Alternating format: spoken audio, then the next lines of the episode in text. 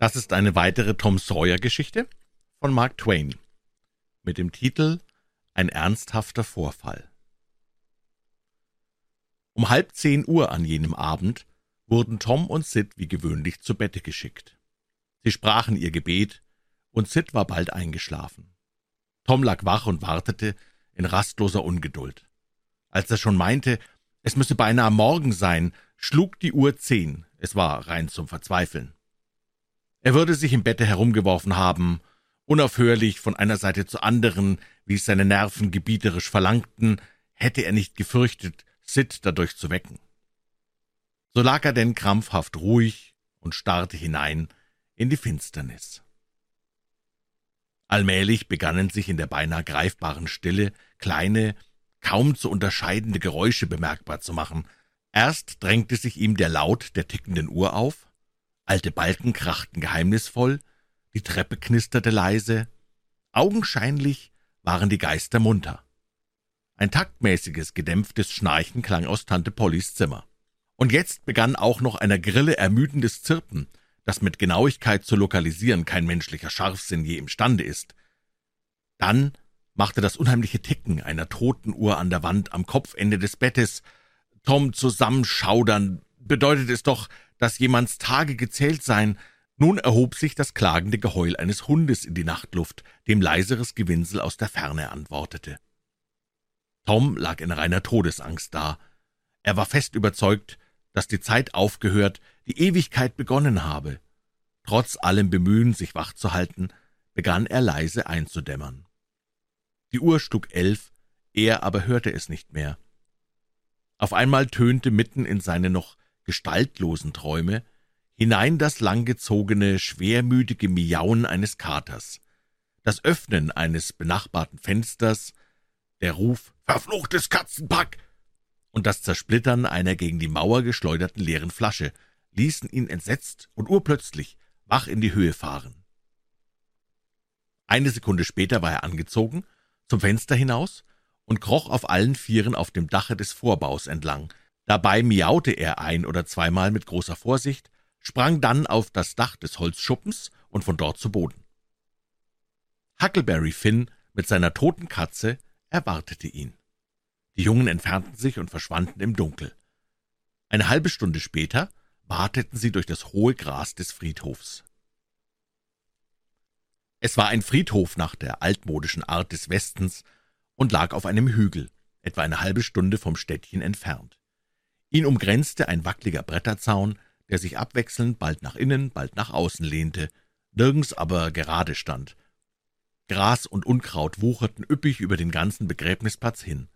Die alten Gräber waren sämtlich eingesunken, kein Grabstein war zu erblicken. Wurmstichige Bretter schwankten stattdessen lose und schief auf den verfallenen Hügeln, schienen nach einer Stütze zu suchen und keine zu finden.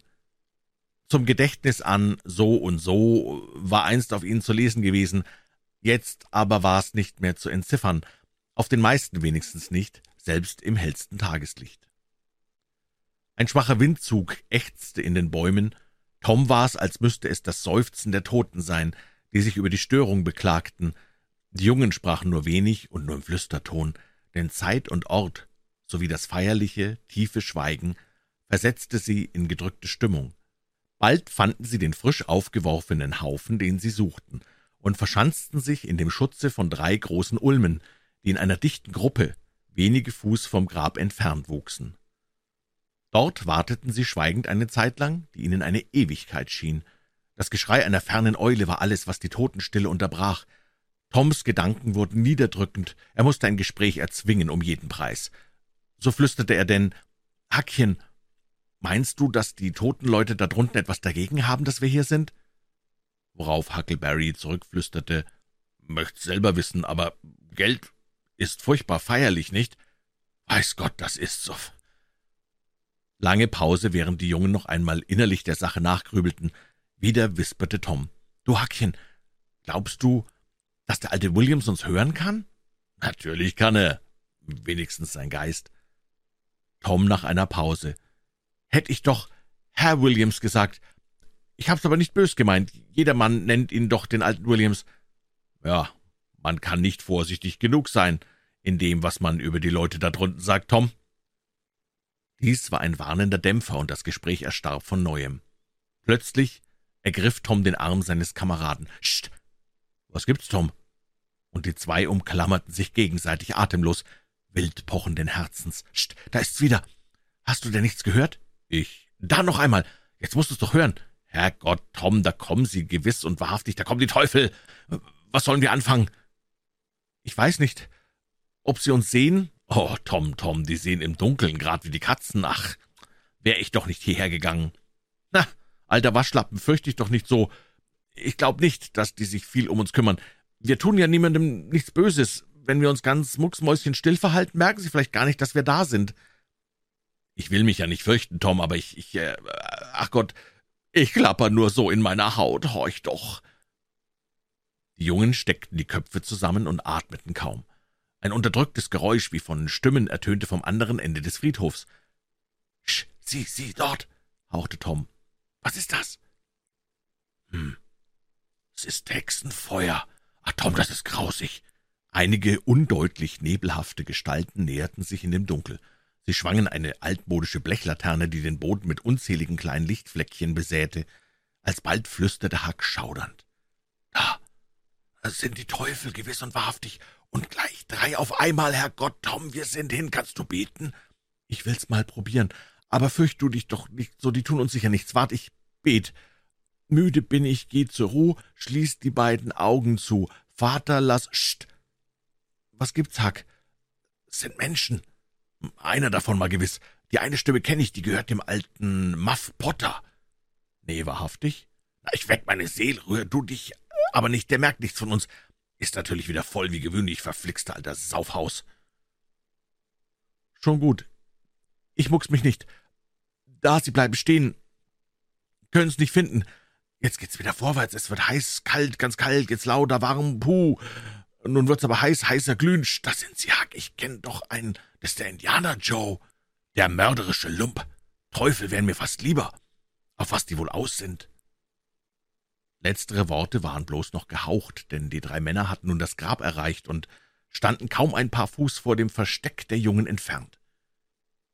Hier ist's, sagte die dritte Stimme, der, welche gesprochen hatte, hielt die Laterne in die Höhe und zeigte im Strahl des Lichts das Antlitz des jungen Doktors Robinson. Potter und der Indianer Joe schleppten eine Trage mit einem Seil und ein paar Schaufeln darauf. Sie setzten ihre Last nieder und begannen, das Grab zu öffnen.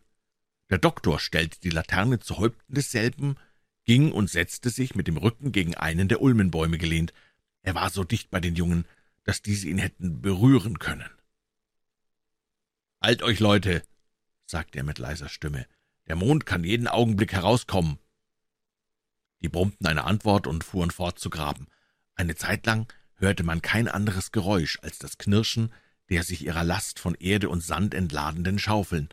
Es klang unsäglich eintönig. Endlich stieß ein Spaten mit dumpfem, hohlem Laut auf den Sarg, und in der nächsten Minute hatten die Männer diesen empor an die Oberfläche gehoben. Sie brachen den Deckel mit ihren Schaufeln auf, rissen den Leichnam heraus und warfen ihn rot zur Erde. Eben trat der Mond hinter den Wolken vor und beleuchtete das starre, weiße Antlitz. Die Trage wurde herbeigebracht, die Leiche darauf gelegt, mit einer Decke verhüllt und mit dem Seile festgebunden. Potter holte ein großes Klappmesser aus der Tasche, schnitt das niederhängende Ende des Seils ab und sagte, Jetzt ist das verfluchte Ding abgetan, Knochensäger, jetzt rückst du mir noch mit dem Fünfer raus, oder die Bescherung bleibt hier. Recht gesprochen beim Schinder, bekräftigte der Indianer Joe mit einem Fluche. Hört mal, Leute, was soll das heißen? sagte der Doktor. Ihr habt Vorausbezahlung verlangt und sie auch gekriegt und damit basta. Jawohl, basta, zischte der Indianer Joe und sprang auf den Doktor zu, der nun aufrecht stand. Wir zwei sind noch lang nicht fertig, dass du's nur weißt. Vor fünf Jahren jagtest du mich wie einen Hund von der Tür deines Vaters weg, als ich um etwas zu essen bat. Der Kerl ist wegen ganz was anderem da, hieß es. Als ich dann sagte, das solltest du mir ausfressen, und wenn's erst nach hundert Jahren wäre, da ließ mich der Herr Vater als Strolch einsperren. Meinst du, das hätte ich vergessen? Ich hab nicht umsonst Indianerblut in mir. Jetzt hab ich dich. Und jetzt kommt die Abrechnung, merkst dir. Er fuchtelte dem Doktor dabei mit der geballten Faust unter der Nase herum, Dieser schlug plötzlich aus und streckte den Schurken zu Boden. Da ließ Potter sein Messer fallen und rief, »Was da?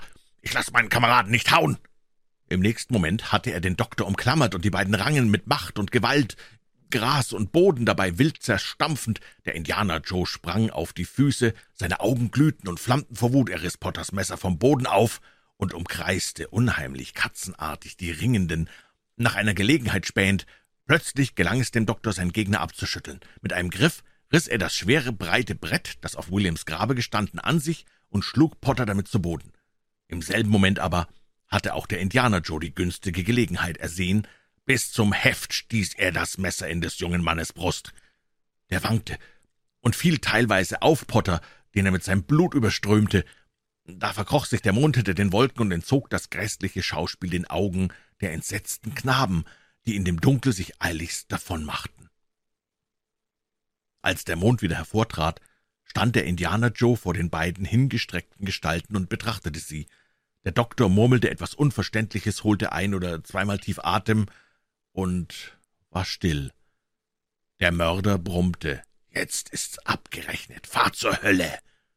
Dann beraubte er die Leiche, wonach er das verhängnisvolle Messer in Potters geöffnete rechte Hand steckte, sich selbst aber auf den zertrümmerten Sarg setzte. Drei, vier, fünf Minuten verflossen, da begann Potter zu stöhnen und sich zu bewegen. Seine Hand umschloss das Messer, er hob's empor, warf einen Blick darauf und ließ es mit einem Schauder fallen. Dann richtete er sich auf, schob den toten Körper zurück, starrte darauf nieder und dann verwirrt in die Runde. Seine Augen begegneten denen Joes. »Herrgott, wie kam's denn, Joe?« fragte er. »Ja, das ist eine faule Sache, Potter«, versetzte dieser, ohne sich zu rühren, »dass du aber auch gleich so drauf losgehen musst. Ich, ich, hab, ich hab's doch nicht getan. Hör mal, du, das Geschwätz wäscht dich doch lang nicht weiß.« Potter zitterte und wurde leichenblass. »Hab ich doch gemeint, ich, ich, ich wär nüchtern gewesen. Was habe ich auch am Abend zu trinken müssen, ich alter Esel, ich hab's noch im Kopf, das spür ich, ich. Schlimmer als am Anfang, wie wir kamen. Ich bin rein wie im Dusel, kann mich auf nichts besinnen. Sag doch, Joe, aber ehrlich, alter Kerl, hab ich's wirklich getan, Joe? Ich hab's ja gewiss und wahrhaftig nicht gewollt, auf Ehr und Seligkeit. Ich hab's nicht tun wollen, Joe. Wie ist's denn eigentlich gewesen, Joe? Grässlich. Er ist so jung und so hochbegabt. Naja, ihr beiden balgtet euch und er hebt dir eins mit dem Brett dort über und du fielst um wie ein Sack, dann rappelst du dich wieder auf, ganz taumelig, wackelig, griffst nach dem Messer und bohrtest es ihm in die Rippen. Gerade als er dir einen zweiten, gewaltigen Klaps mit dem Dings da versetzte. Seitdem lagst du da wie ein Klotz und hast dich nicht gerührt. Oh, ich hab nicht gewusst, was ich tu. Will auf der Stelle tot hinfallen, wenn ich's gewusst hab. Darin ist nur der verdammte Brandwein und die Aufregung schuld. Nie im Leben habe ich's Messer gezogen, Joe. Gerauft habe ich aber nie gestochen. Das kannst du von jedem hören, Joe. Verrat mich nicht. Sag's, dass du mich nicht verraten willst, Joe. Bist auch ein guter Kerl. Ich hab dich immer gern gehabt, Joe. Ich hab dir ins Wort geredet. Weißt du nicht mehr Geld? Du sagst nichts, Joe. Und der arme, geängstigte Kerl warf sich auf die Knie vor dem vertierten Mörder und faltete flehend die Hände. Es war. Du hast immer zu mir gehalten, Muff Potter. Und das will ich dir jetzt gedenken. Das Nenn dich doch wie ein ehrlicher Kerl gesprochen, was? Oh, Joe, du bist ein Engel. Ich will dich segnen, solange ich lebe. Und Potter begann zu weinen. Na komm, lass gut sein. Jetzt ist keine Zeit zum Heulen und Greinen. Mach dich fort dort hinaus, ich gehe den Weg. Flink los. Und dass du mir keine Spuren zurücklässt. Potter schlug einen gelinden Trab an, der bald in ein Rennen ausartete. Sein Geselle sah ihm nach und murmelte, wenn er so benebelt ist vom Schnaps und vom Hieb, wie er aussieht, so wird er nicht mehr an das Messer denken, bis er so weit weg ist, dass er sich fürchtet, allein hierher zurückzukommen, der Hasenfuß. Zwei oder drei Minuten später sah nur noch der Mond nieder auf den Gemordeten, auf die verhüllte Leiche, den deckellosen Sarg und das offene Grab. Lautlose Stille herrschte aufs Neue.